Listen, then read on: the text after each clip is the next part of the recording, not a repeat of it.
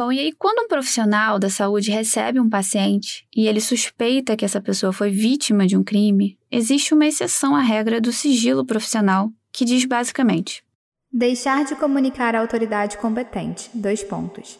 Crime de ação pública, de que teve conhecimento no exercício da medicina ou de outra profissão sanitária, desde que a ação penal não dependa de representação e a comunicação não exponha o cliente a procedimento criminal. Olá, operários! Bem-vindos de volta a mais um episódio do Fábrica de Crimes. Eu sou a Mari. E eu sou a Rob. E o caso que eu trouxe hoje já estava, ó, martelando na minha cabeça faz tempo, na verdade, desde maio desse ano. Mas como eu sou uma boa host, eu tive que esperar sair mais notícia para conseguir passar mais informações, né, informações completas para vocês. E particularmente eu venho acompanhando os detalhes dessa história de perto. E de perto eu quero dizer não só pelas notícias que saem nos portais, mas direto da fonte. E a fonte, no caso, é o próprio processo judicial que ainda está ativo, ou seja, ele não terminou. Na verdade, ele acabou de começar. E eu posso dizer que de longe é a melhor maneira de reproduzir aqui os fatos, né? E as informações do que realmente está acontecendo. Sim, e com isso, operários, como é um caso em andamento, é importante deixar bem claro que a gente não pode acusar ou julgar determinada pessoa antes da própria justiça se encarregar disso, né, com uma eventual condenação ou absolvição. E também falar que todas as informações sobre essa história aqui já estão disponíveis nas fontes do episódio para consulta de vocês. E um último detalhe é que o processo judicial relativo a esse caso é público e todas as informações dadas nesse episódio não estão sob sigilo judicial. Bom, antes de começar o caso, vamos ouvir a mensagem de áudio da operária Fátima Belisário, do interior de São Paulo. Oi meninas, oi Mário e Rob, tudo bem? Meu nome é Fátima, eu sou do interior de São Paulo. Não sou novinha, já tenho 58 anos e fiquei sabendo do trabalho de vocês através do Insta da Cone da, do Futilish. E amei, logo de cara. Assim, tenho maratonado os episódios que vocês têm postado e me veio uma coisa de uma lembrança de quando eu era pequena. Enquanto minha mãe cuidava da gente, ela ouvia muito lá em 1960 e 70, 70 e pouco, um cara chamado Gil Gomes que falava dos crimes da época, mas de uma forma muito bizarra, assim, não sei se vocês já ouviram falar dele. E vocês, e quando eu comecei a ouvir vocês, assim, achei que vocês têm uma delicadeza, por mais que o caso seja muito pesado, vocês têm um jeito de contar que, assim, hipnotizam a gente, hipnotiza a gente. Então, tô adorando e desejo muito sucesso para vocês, tá bom? Beijão! Fátima, muitíssimo obrigada pelo seu carinho. Que bom que você curte a nossa forma de narrar, né? Os casos. Sempre foi uma ideia minha e da Rob trazer as histórias de maneira mais respeitosa, né? Sem muito deboche ou piada, porque a gente acha que, como a gente lida com histórias tristes que envolvem sofrimento, morte, não cabe aí ficar fazendo esses tipos de comentário, mas é uma questão pessoal de cada um. É, e fora que eu acho que quando a gente se posiciona, de uma certa maneira a gente acaba nichando o nosso próprio público, né? Cara, isso é muito verdade, né? Existe público para todos os gostos. E certamente existem pessoas que não vão gostar da gente, da nossa narração, e tá tudo bem. E existem pessoas que vão compartilhar do nosso entendimento, vão seguir o fábrica, curtir, enfim, a nossa forma de narrar. E o nosso trabalho aqui é muito similar, né, guardado aí as devidas proporções, ao de um jornalista, porque a gente averigua fatos, checa as fontes, repassa informações de forma mais neutra possível. Nossa, que trabalho que dá para fazer isso, assim, com todo respeito aí aos jornalistas que fazem as notícias dos portais e a gente depois, né, utiliza elas para poder contar as histórias aqui para vocês. Cara, eu fiquei pensando exatamente nisso, né? Fazer roteiro dá muito trabalho. Às vezes, nem sempre a gente consegue ser 100% imparcial, porque somos seres humanos, né? Mas a gente tenta fazer isso sempre aqui no podcast. E lembrando, por último, que os fatos narrados são contados de acordo com as perspectivas de cada envolvido nessa história. E no episódio de hoje, dois crimes cariocas, ou o feijão nosso de cada dia.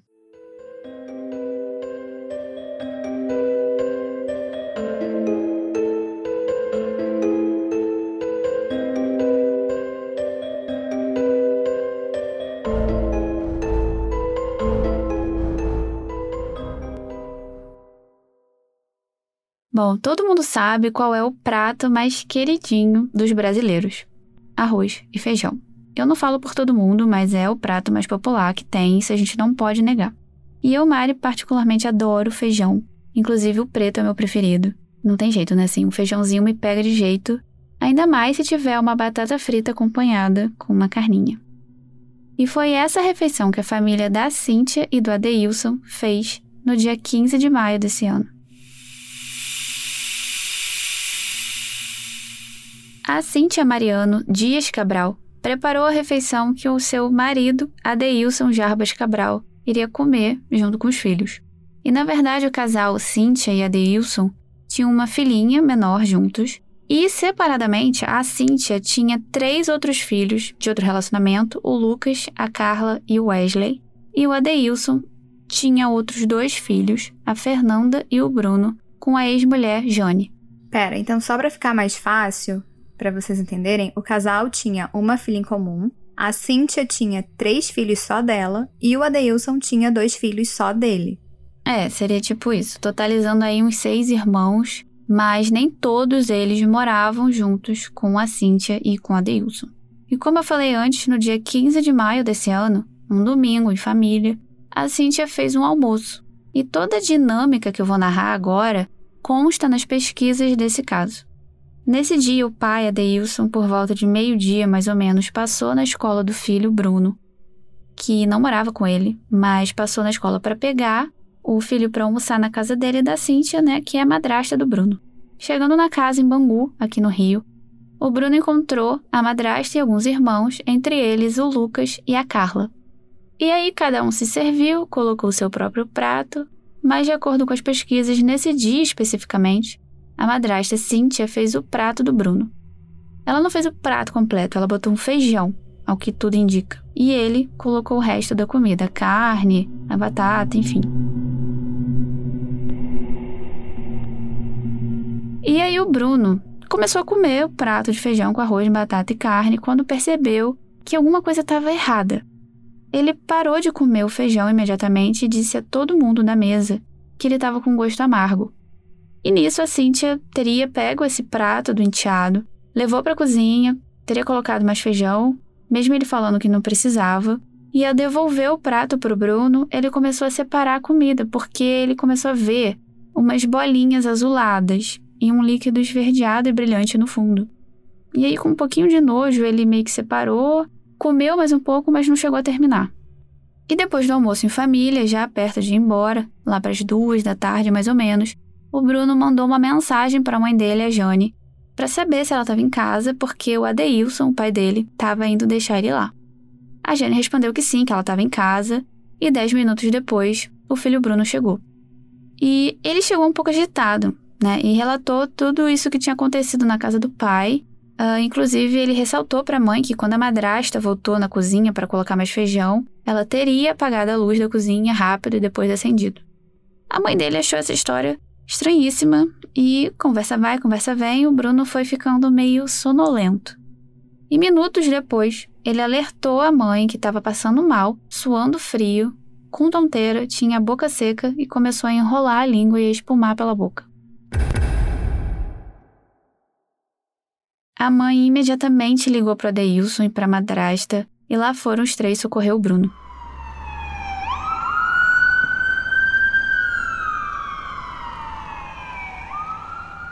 Ele foi levado para emergência do hospital Albert Schweitzer, o que dá aí uns nove minutos de carro desde a casa da Jane. E chegando lá, o Bruno já estava meio que sem sentido, né? Com lábio branco e muito mais tonto. E o médico que atendeu o Bruno na emergência analisou o quadro dele. A mãe informou o que aconteceu com o filho e rapidamente o médico identificou a possibilidade dele ter sido envenenado. E essa informação foi imediatamente passada para os pais porque em seguida os profissionais do hospital providenciaram uma lavagem estomacal no Bruno com carvão ativado, justamente para tentar minimizar os efeitos desse suposto veneno no organismo dele.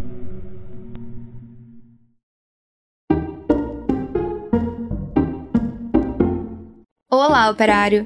Interrompemos a história rapidinho para dar um mini aviso. Você que é viciado em true crime e queria ouvir mais episódios do Fábrica, a gente tem uma boa notícia. Pois é. Não sei se vocês estão sabendo, mas você pode fazer uma hora extra no Fábrica de Crimes pela plataforma da Aurelo. A Aurelo também é uma plataforma de áudio, mas só de podcast, e que tem ajudado muito quem produz conteúdo.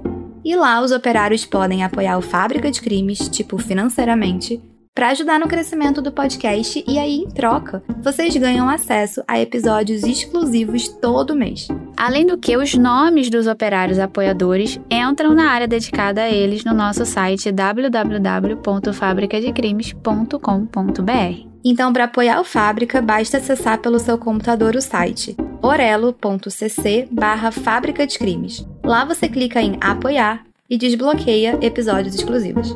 Isso aí!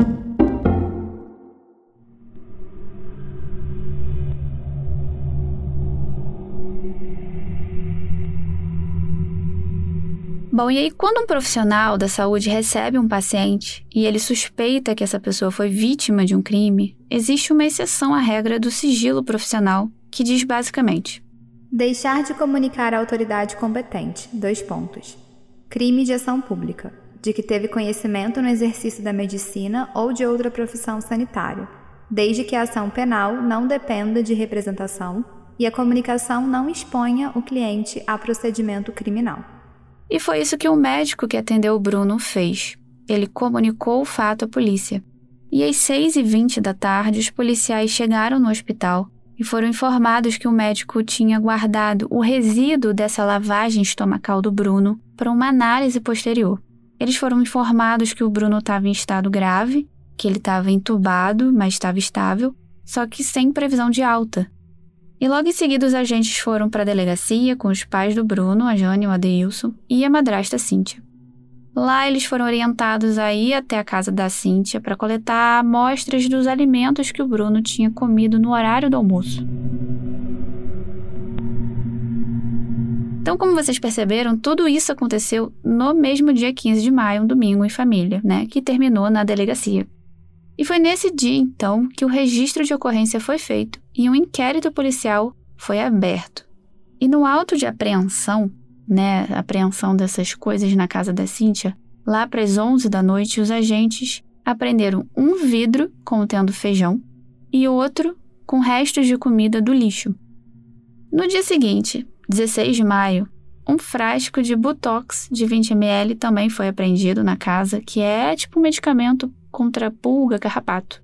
E no dia 17, esses materiais encontrados foram encaminhados para uma análise e o laudo concluiu que nenhuma substância tóxica foi encontrada no feijão ou na comida do lixo.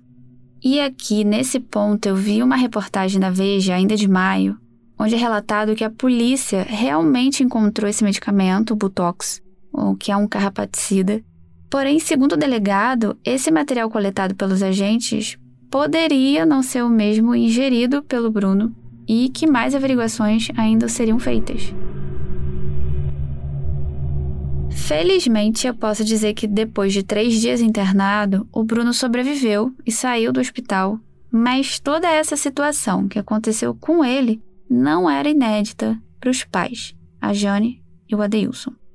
Isso porque a irmã mais velha do Bruno, a Fernanda, tinha morrido dois meses antes no mesmo hospital, com os mesmos sintomas dele. Tá, então vamos falar agora da Fernanda, a irmã do Bruno que morreu. No caso dela, ela foi internada às pressas no dia 15 de março, ou seja, dois meses antes, em estado gravíssimo, após ter feito um lanche na casa da madrasta com quem ela morava. Em depoimento para a polícia, uma das irmãs, a Carla, relatou que a Fernanda seguia uma dieta então ela era fit, ela não comia porcaria, ela não comia comida de todo mundo. E no dia que ela passou mal, ela teria comido uma banana com mel e granola e depois teria ido se deitar no colo do pai para assistir uma TV e começou a passar mal. Ela declarou que a irmã começou a enrolar a língua, que ela espumava pela boca e que ela não conseguia enxergar direito. Só que a jovem Fernanda, de apenas 22 anos, né, ela ficou internada por 13 dias e veio a falecer no dia 27 de março, às 11h43 da noite. Tá, então vamos lá.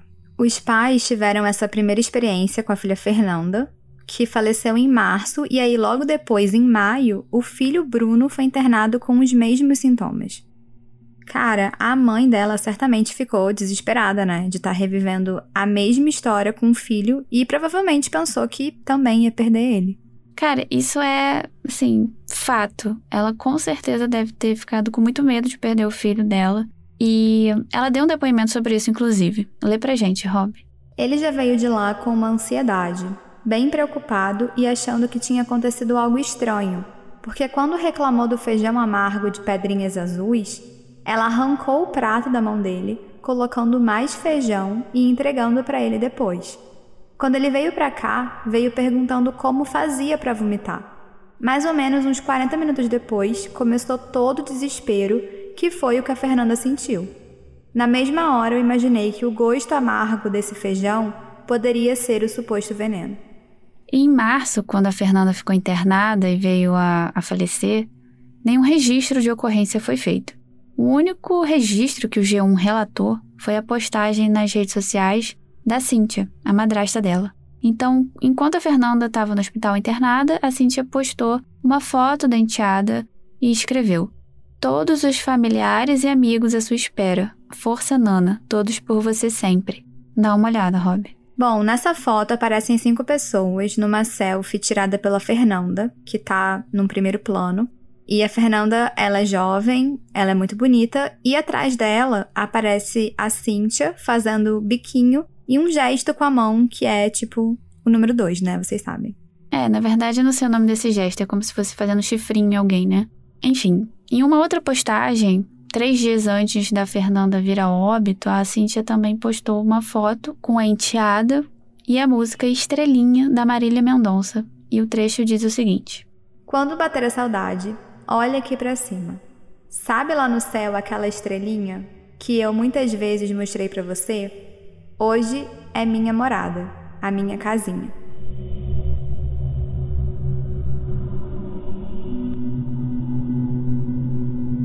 Bom, agora voltando, né? Durante o inquérito policial aberto em 15 de maio, várias pessoas foram ouvidas, entre elas a própria Cíntia, o Adeilson, o filho Lucas, a Carla, e a diarista que trabalhava com a família e de vez em quando preparava comida. E essa diarista relatou para os policiais que trabalhava na casa do casal há um ano e um mês, mas que já tinha trabalhado com a Cíntia e o ex-marido dela por cerca de 15 anos. Ela deu alguns detalhes da rotina da casa, disse que lavava, passava, cozinhava e limpava, mas que não costumava deixar comida para o final de semana. E essa moça disse também que na sexta-feira, antes do Bruno passar mal, né, do domingo, ela tinha deixado comida só pro almoço e pro jantar da sexta, o que confirma a versão relatada pelo Adeilson no inquérito, que afirmou que quem preparou a comida no domingo foi a Cíntia. E essa moça, a diarista, ela só retornou para trabalhar na casa na terça-feira, depois dele ter passado mal.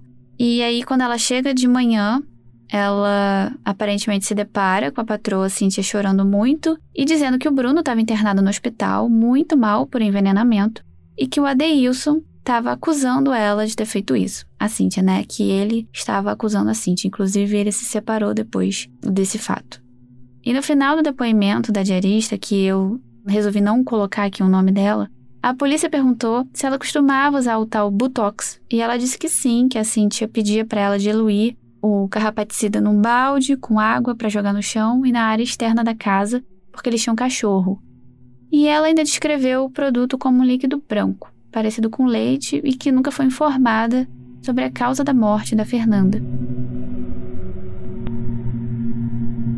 Bom, e como eu tinha falado antes, o médico que atendeu o Bruno na emergência tinha coletado e armazenado material resultante dessa lavagem gástrica, e esse material foi para análise no dia 19 de maio e a perícia elaborou um laudo. No material foram encontrados restos alimentares, óbvio, né, tipo arroz e feijão, e quatro grânulos esféricos bem pequenininhos de cor azulada. E assim continuou o laudo. Essa forma de apresentação pode sugerir a ingestão de um produto comercializado clandestinamente como raticida, popularmente conhecido como chumbinho. As substâncias mais comumente encontradas nesse produto são os inseticidas aldicarb e terbufos. Bom, por esse laudo vocês já perceberam que o tal do Botox foi descartado, não foi citado. Aparentemente as esferas sugeriram a ingestão de chumbinho, né? E o laudo também expôs que não foi possível detectar inseticidas ou outras substâncias tóxicas no material, no suco gástrico do Bruno, mas ressaltou que isso pode ter ocorrido por conta do tempo entre a ingestão do tal chumbinho, né, do suposto chumbinho, e a coleta do material, por conta da dose usada ou até pelas intervenções hospitalares que o Bruno sofreu, né, como a própria lavagem gástrica com carvão ativado. E um outro laudo complementar foi feito assim que o Bruno saiu do hospital, no dia 19. Esse laudo foi resultante do exame de corpo de delito de lesão corporal. E esse segundo laudo descreveu que no material gástrico do Bruno não foram encontrados inseticidas, mas fez algumas considerações a respeito disso. Os carbamatos possuem meia-vida curta e considera-se que, em 24 horas, 90% da dose ingerida é eliminada pela urina. Os sintomas geralmente iniciam-se logo após a exposição, sendo necessária intervenção imediata e urgência, tratamento adequado devido ao alto risco de morte. O uso de carvão ativado promove a adsorção do produto tóxico no estômago e ao longo do tubo digestivo, diminuindo não somente a absorção da substância tóxica, como também a probabilidade de detecção em exame laboratorial, sanguíneo e do material coletado. O quadro clínico e a apresentação dos grânulos revela quadro clássico de intoxicação por raticidas, carbamatos, aldicarme. Caso a vítima não tivesse sido submetida a tratamento imediato, como ocorreu, provavelmente teria evoluído para o óbito. E depois dessas considerações, o perito responsável pelo laudo, ele responde alguns questionamentos, entre eles: Número 1. Existem vestígios de lesão à integridade corporal que se relacionem à causa do evento? Sim. 2. Qual foi o instrumento ou meio que produziu a lesão? Ação química. Envenenamento por carbamatos. 3. Foi produzida por emprego de veneno, fogo, explosivo, asfixia ou tortura ou por outro meio insidioso ou cruel? Sim. 4. Resultou em perigo de vida? Sim. No dia 20 de maio, a Justiça decretou a prisão temporária da Cíntia, madrasta do Bruno, e da Fernanda. O delegado, em entrevista à Globo, declarou o seguinte: temporária de 30 dias foi decretada pelo crime de homicídio tentado, homicídio qualificado, tentado por emprego de veneno. Tudo leva a crer que a motivação seria ciúmes do relacionamento do marido com os filhos naturais do mesmo. Só que mais um capítulo dessa história estava ainda por vir. No dia 26 de maio, a polícia recebeu autorização dos familiares da Fernanda para exumar o corpo dela do cemitério. Isso quer dizer que o corpo da Fernanda foi examinado 60 dias após ter sido enterrado. E obviamente eu não preciso nem mencionar que o estado, né, que o corpo dela se encontrava, mas nessa análise foi feito um cruzamento de dados entre o que os peritos iam encontrar no corpo com o prontuário médico do hospital que ela ficou internada. E com esses dados, os peritos elaboraram um laudo de necrópsia, que foi encerrado no dia 4 de julho de 2022. Esse laudo fez diversas considerações e concluiu o seguinte: O laudo do exame toxicológico não foi capaz de encontrar substâncias tóxicas por inúmeros fatores que incluem o fato de tratar-se de um cadáver exumado, o que não significa que a vítima não tenha sido exposta a substâncias tóxicas que causaram a morte, como se verifica na perícia indireta realizada em documentação médica. E em seguida, quatro perguntas foram respondidas. Número 1. Um, houve morte? Sim. Número 2. Qual foi a causa da morte? Intoxicação exógena. Número 3. Qual foi o instrumento ou meio que produziu a morte? Ação química. Envenenamento. 4. Foi produzido por meio de veneno fogo explosivo? Sim, envenenamento. E com todo esse material coletado ao longo do inquérito, em 11 de julho, o Ministério Público ofereceu a denúncia contra Cíntia pelos crimes cometidos contra Fernando e o Bruno. E nos dois casos, o Ministério Público denunciou a Cíntia por homicídio qualificado por emprego de veneno, só que no caso da Fernanda, o crime foi consumado porque ela morreu, e no caso do Bruno, foi tentado porque ele sobreviveu. E esse é um detalhe interessante na peça de denúncia, né? A promotora explica que no caso do Bruno, o crime só não se consumou, é, ou seja, ele só não morreu por circunstâncias alheias à vontade da Cíntia, porque ele foi socorrido no hospital e conseguiu sair vivo. Então, ele teve um atendimento médico eficaz. No mesmo dia 11 de julho, a denúncia foi recebida pela terceira vara criminal da capital aqui do Rio, pelo juiz Alexandre Brown, que também decretou a prisão preventiva da Cíntia. E aí, o processo seguiu seu curso normal e a defesa da Cíntia ofereceu uma resposta à acusação do Ministério Público em 25 de julho. E em 17 de agosto, o juiz determinou uma audiência. E o dia da audiência chegou. Foi 30 de setembro de 2022, à uma da tarde. E lá foram ouvidos os filhos Carla e Lucas como testemunhas de acusação contra a mãe, Cíntia. E eu vou deixar o link desses trechos da audiência na descrição do episódio para quem quiser assistir. O vídeo foi postado lá no YouTube pelo canal Rede Rio TV. Eu vou pedir licença para reproduzir aqui um pequeno trecho do depoimento da Carla, no qual ela narra para a promotora o momento em que a Cíntia, a mãe, teria colocado mais feijão no prato do Bruno. Comi e foi quando ela puxou o, o prato dele. Eu até briguei na hora porque eu achei. É, falei que falta de educação, que ele estava comendo e ela puxou o prato. E ali a gente até brincou na hora e ela tirou um pouco de, do que estava, ele estava comendo, separando a comida ela tirou um pouco, botou mais feijão e devolveu o prato. Hum. E ele continuou comendo, meio separando a comida. Só que ali a gente não. Ninguém, ninguém nunca ia imaginar que isso ia acontecer. Então a gente não desconfiou de nada. Ali, em algum momento, ela apagou a luz? É, eu não me lembro da, do momento da luz. Tá. E depois disso, a promotora perguntou como que ela chegou à conclusão que o irmão tinha sido envenenado. Como que você descobriu é, que o Bruno tinha sido envenenado? Eu acabei de comer e fui deitar. Aí nisso o Bruno entrou no quarto e foi se despedir de mim, falou que ia embora e eu continuei deitada. Aí minha mãe também entrou falando que eles iam levar o Bruno em casa e depois ela ia beber um chopp com o maninho. Hum. E eu continuei dormindo.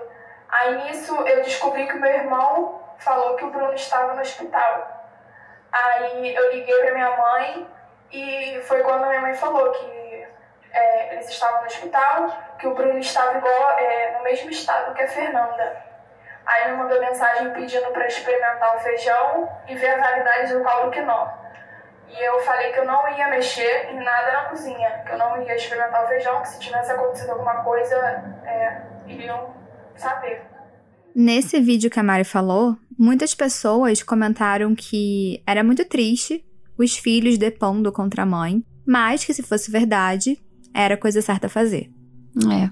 Lembrando que esse caso ainda está em aberto, tá, gente? O processo está correndo, então ainda não existe uma condenação da Cíntia, de forma que a gente não pode afirmar se ela é ou não culpada só depois do pronunciamento definitivo da justiça. E durante a audiência, a perita responsável pela exumação do corpo da Fernanda depois sobre o laudo de necrópsia. E para explicar melhor essa questão, a gente convidou o Dr. Lucas Valente, médico com residência em anestesiologia e atuante em centro cirúrgico e departamentos de emergência de Brasília. E ele vai explicar um pouquinho dos efeitos desse suposto chumbinho no corpo humano. E aí, operários, aqui é o Lucas e eu vou falar um pouco sobre esse caso que a Mari e a Robin me passaram. Bom, lendo aqui o prontuário, a gente tem que o paciente Bruno, de 16 anos, deu entrada na sala vermelha, que é a área do hospital onde a gente recebe os pacientes mais graves. Então, a primeira coisa que chama atenção aqui é que é um paciente jovem, desacordado, isso não é comum. A gente tem muitas causas de rebaixamento do nível de consciência, que é o nome técnico né, para desacordado, mas num paciente dessa idade, com relato de ingerido algo que não sabe, fala muito a favor de uma intoxicação exógena. Mas isso não é suficiente. Eu preciso ver todo o quadro clínico do paciente. Então, continuando aqui com o prontuário, eu tenho que o paciente deu entrada com um quadro de rebaixamento de nível de consciência, cialorreia extrema, estetoração difusa, cianose de extremidades e fasculações. Calma, que eu já vou traduzir isso aqui tudo para vocês, tá? Primeiro, a gente vai fazer só uma lembrança rápida da biologia lá no sistema nervoso autônomo, em que a gente divide o sistema em simpático e parasimpático. O simpático é representado pela ação da adrenalina, e ele acontece em situações de estresse, em que a gente coloca como sendo luta ou fuga. Então você fica com o coração acelerado, boca seca, respiração acelerada, estado de alerta. Já o parasimpático é justamente o contrário disso, o oposto. O coração fica batendo bem devagar, a boca fica salivando, a respiração fica mais lenta e cheia de secreção, os intestinos ficam mais ativos, e é exatamente isso que está acontecendo com o Bruno. Né? A gente vai chamar isso de síndrome colinérgica, porque tem a ação da acetilcolina, que é o principal neurotransmissor do parasimpático. Vamos retomar aqui como ele chegou então. Se a lorreia é extrema, isso significa que ele está com muita salivação. Estetoração difusa, aqui é a parte que a gente ausculta o tórax do paciente. E nessa ausculta você, ele está cheio de secreção e de muco. Cianose extremidades, isso que significa que as pontas do dedo estão azuladas. Então isso mostra uma baixa oxigenação no sangue. E fasciculações são aqueles movimentos involuntários de alguns músculos. Isso mostra a ação da acetilcolina, que é justamente aquele neurotransmissor do parasimpático. Agora que a gente pensa em intoxicação com ação parasimpática, qual agente que a gente pode considerar? Aqui no Brasil, existem raticidas, que são venenos para rato com produção clandestina, que são chamados de chumbinho. O chumbinho, por ser de produção ilegal, ele não tem uma fórmula única e varia de lugar para lugar, mas ele normalmente é a mistura de dois agrotóxicos, os carbamatos e os organofosforados. Eu não vou entrar aqui na parte química da coisa, que não interessa muito pra gente, mas a parte clínica é muito importante. Então, assim, eles são colinérgicos, ou seja, eles agem estimulando intensamente o sistema parasimpático. Eles têm um formato esférico e escuro, como se fossem esferas de uma arminha de chumbo. Daí vem o nome chumbinho. Então temos um paciente que ingeriu esferas pequenas e azuladas, associado a um quadro compatível com manifestações parasimpáticas. Então, a gente está diante de um quadro clássico de intoxicação exógena por chumbinho. E o que foi feito para ele no hospital? O antídoto desses é, agrotóxicos é a atropina, que corta o efeito da acetilcolina. Então foi feita a atropina, então conduta boa, tá certo. Outra coisa é a lavagem gástrica, em que a gente joga soro no estômago do paciente e depois retira esse soro para tirar também o, o, veneno, e aí você vai parar de absorver mais veneno. E por último, carvão ativado, que é um tipo de carvão que você joga para o paciente tomar e ele se liga todo o conteúdo ali do, do trato digestivo e impede que nossas células absorvam mais veneno. O problema é que o carvão ativado ele pode atrapalhar a análise química toxicológica, mas diante do quadro é melhor você fazer o carvão para salvar o paciente do que não fazer só para melhorar a acurácia do exame criminal. E realmente o laudo toxicológico veio inconclusivo para dizer qual substância estava no estômago do Bruno. Na necropsia da Fernanda, não foram encontrados vestígios de carbamatos ou organofosforados também, mas temos que considerar o seguinte: a necropsia foi feita 60 dias depois do enterro e a morte aconteceu 12 dias depois da internação. Isso é tempo suficiente para que essas drogas tenham sido degradadas e se tornem indetectáveis. Então, assim, realmente não dá para você captar essas drogas depois de tanto tempo. Mas o laudo indica que a Fernanda também morreu com síndrome colinérgica, ou seja, também bate com intoxicação por chumbinho. Bom, eu espero que eu tenha ajudado a esclarecer um pouco mais o quadro de intoxicação exógena por chumbinho. Caso você esteja diante de uma possível intoxicação, vá o mais rápido possível para o serviço de emergência. E, se possível, com material ingerido ou o rótulo também desse material. Não force vômitos, pelo amor de Deus. Isso pode piorar o quadro e fazer aspirar conteúdo tóxico para o pulmão, tá bom? Se tiver num lugar onde o auxílio é longe, o, médico, o auxílio médico é longe, entre em contato pelo Ciatox, que é o número 0800 722 6001 e eles vão te orientar à distância mesmo como você tem que agir e como você tem que fazer com diversos produtos, tá bom? Bom, é isso. Espero que tenham gostado e precisando estamos às ordens. Abraço. Bom, e com relação à defesa da Cíntia, os advogados chegaram a perguntar para a perita, já que a Fernanda malhava, enfim, fazia dieta, se anabolizantes seriam capazes de causar os sintomas que ela teve antes de morrer. E a perita respondeu que não, que os sintomas das duas vítimas, tanto a Fernanda quanto o Bruno, só poderiam ter sido causados pelos carbamatos. E um outro detalhe é que nessa audiência, tanto a filha Carla quanto o filho Lucas acusaram a mãe de ter confessado os dois crimes. Depois as crianças saíram e eu comecei a falar com ela. De início ela ficou falando que não fez. E depois a gente a gente estava na sala na casa da minha avó, a gente saiu dali e foi pro, pro quintal que tem lá atrás, ela sentou na cadeira e eu comecei a falar para ela me falar que eu precisava ouvir da boca dela que se eu descobrisse depois eu nunca mais ia ver ela na minha vida. E aí ela eu falei, por que você puxou o prato dele? Ela falou que fez e que puxou porque tinha se arrependido. Em relação a Em relação a Fernanda, ela ficou, ficou falando que não fez. E eu falei, fala, fala. E ela foi e falou que fez. E na hora que ela levantou da cadeira que a gente falou que o policial estava chegando para buscar ela, é, aí ali ela falou que eu nunca amei ela, que eu só amava meu pai e que ela sabia que eu não ia visitá-la na cadeia. Teve certeza que foi ela? Ela disse para você? Não. Eu comecei a ter certeza pelo que aconteceu no, no, no almoço de domingo, pelos fatos que ocorreram ali. E. É, pelo, pelo, pelos fatos que ocorreram ali, pelo. Eu acho que o, dia. O dia o Bruno deu tudo errado para ela. Porque, pelo que ela queria fazer, tudo deu errado. Foi muito nítido o manuseio dela no prato, o nervosismo dela tirando o prato, e depois o Bruno ter passado mal cerca de 30, 40 minutos depois. E por tudo também que a gente já tinha, eu e minha irmã, já, já, já sabia de histórico familiar. Esse histórico familiar que o Lucas mencionou, segundo ele, apontava para outras suspeitas que envolvem a Cíntia. Então, tanto ele quanto a Carla alegaram que tinha uma relação complicada com a mãe. A Carla, por exemplo, narrou que quando ela tinha 12 anos, a Cíntia teria armado um falso sequestro dela mesma e que houve um pedido de resgate para o pai, que, enfim, é o ex-marido da Cíntia e que nunca foi pago. Além disso, em reportagem do G1, o delegado afirmou que a Cíntia está sendo alvo de outras duas investigações. Uma pela suposta morte de um ex-marido e outra pelo suposto envenenamento de um ex-vizinho dela. Enfim, depois dessa audiência, a mãe das vítimas, a Jane, disse o seguinte: Em nenhum momento ela se mostrou arrependida. Ela fez com a minha filha e logo depois com meu filho. Graças a Deus ele está aqui hoje. E é nessa justiça que a gente trabalha, que ela pague por tudo em dobro.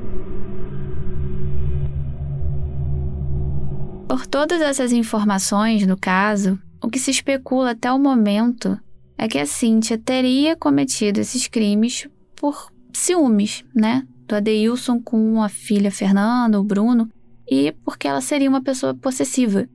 O Adeilson, que tudo indica, ficou tão em choque quanto a Jone, né, a ex-mulher, quando percebeu que a Cíntia poderia estar envolvida nos casos dos dois filhos, até por causa de toda a dinâmica do almoço de domingo e pelas similaridades dos sintomas, né, que eles tiveram. E de acordo com o G1, outra audiência ainda vai acontecer, ainda tem muita água para rolar antes do juiz tomar alguma decisão. Então, nessa primeira fase, o juiz vai decidir se o caso segue ou não para o tribunal do júri, que julga os casos dolosos contra a vida. E depois a gente vai ver o julgamento dela, ou não.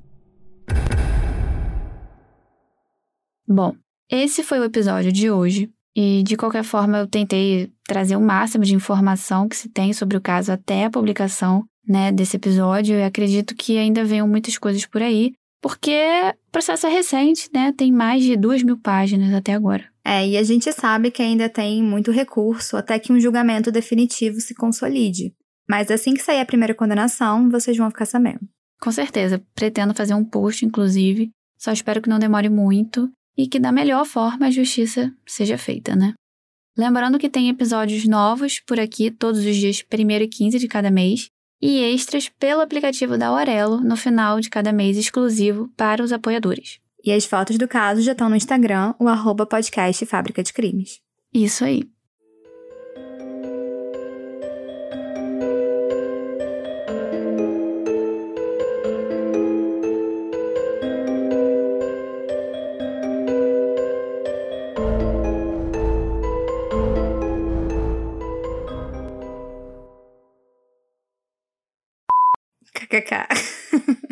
Sabia não, amiga, que você era feijoeira assim.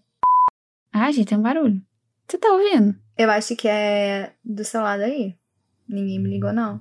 Tá falhando. Alô? Alô? Não, pra mim você tá normal. Hum, tá. Vou continuar então. Caraca, tá muito barulho aí. É, tem um povo animado aqui do lado de fora. E aí, nesse ponto. Mas acho que não tá captando, não. É, não sei. Aí tem que ver.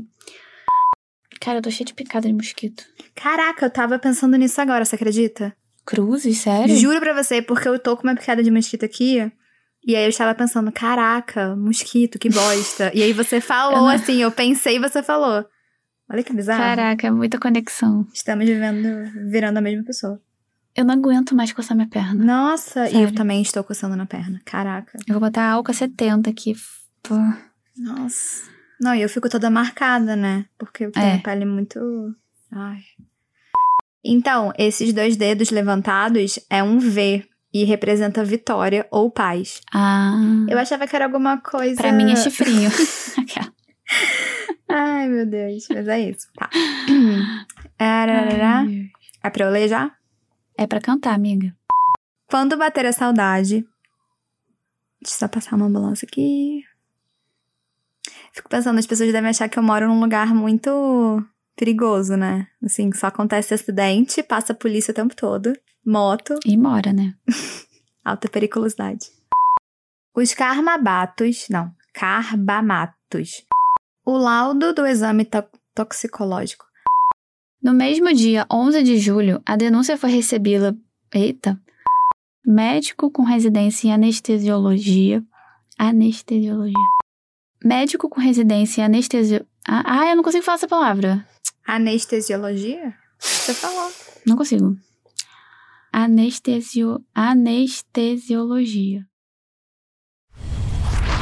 Este podcast foi editado por Vitor Assis.